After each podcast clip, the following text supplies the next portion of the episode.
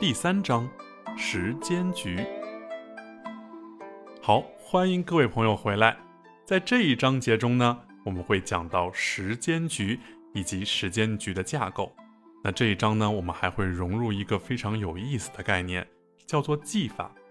那五行学中的技法呢，是为了解释时间和空间的象数而产生的一种有为法，是建立在祖宗五行学的基础知识上的一种方法论。它不是事实的本相。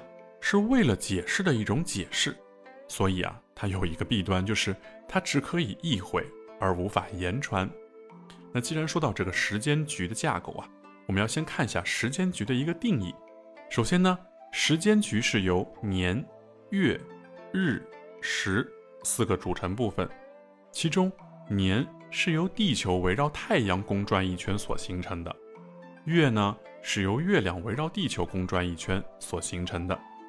日是由地球自转一圈所形成的，哎，那这个时呢？时呢？它是由地球自转时啊和这个太阳或月亮所形成的一种角，哎，角度对所形成的。那么在这个时间局的这个表达格式中呢，我们通常称为男性为乾，也叫乾造；那么女性呢，我们称之为坤，也叫坤造。在这个时间局的表达内容中啊。我们还有一些，比如说时间历程。那么在年干和年支呢，代表的是早年和古代；月干和月支呢，代表的是青年和近代；日干和日支呢，是中年和现代；时干和时支呢，是晚年和后代。那么在这个时间的一个范围里头啊，年干和年支代表的是童年和少年。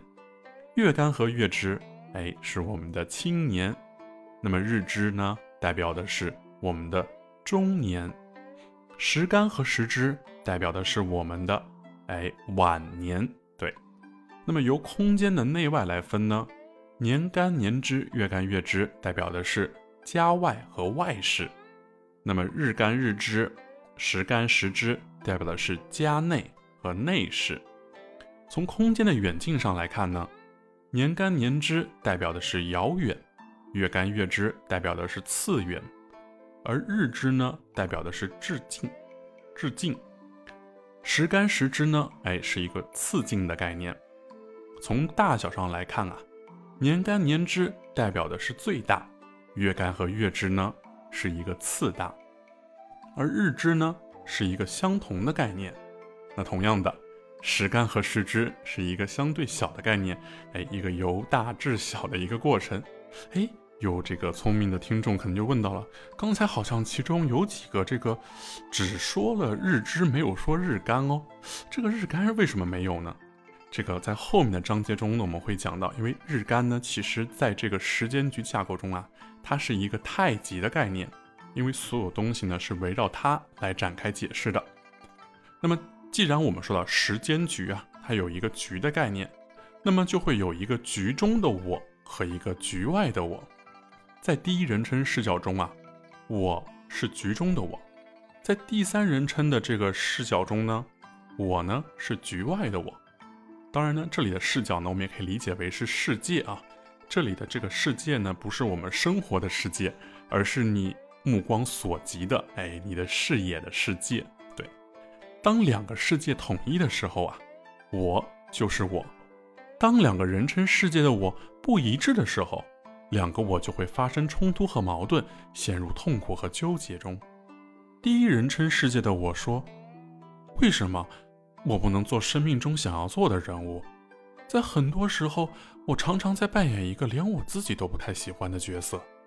我的生命一直有一种渴望，有一种声音，有一种呼喊。”让我做自己吧，让我以后的人生能真正的做一次自己。我仰望苍穹，有一股一发不可抑制的热泪。为什么我无法挣脱那安排好的并不喜欢的长路？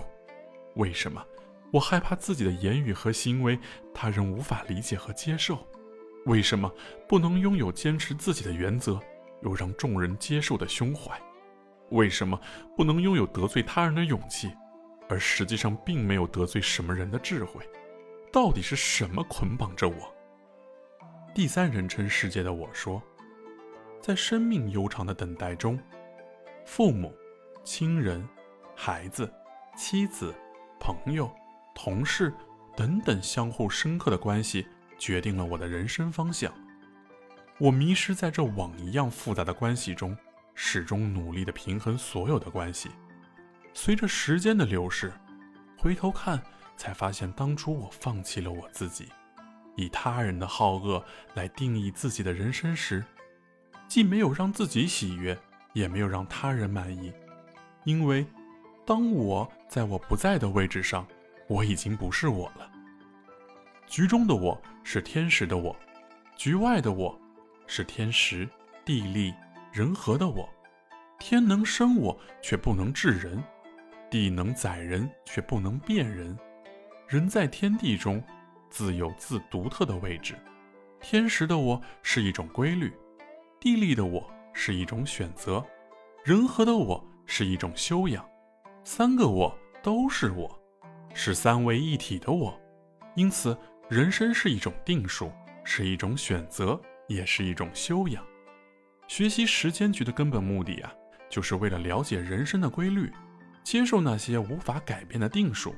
学习空间局的根本目的呢，就是为了选择人生，让自己知道进退得失、吉凶祸福。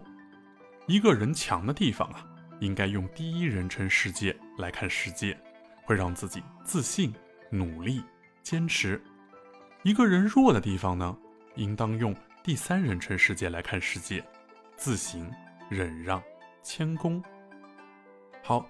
在这一章呢，我们讲到了时间局的一些基本架构啊，中间也说到了我们的第一人称世界和第三人称世界，以及局中的我和局外的我，还有我们的时间局的一些表达内容，以及我们的一些基本的定法。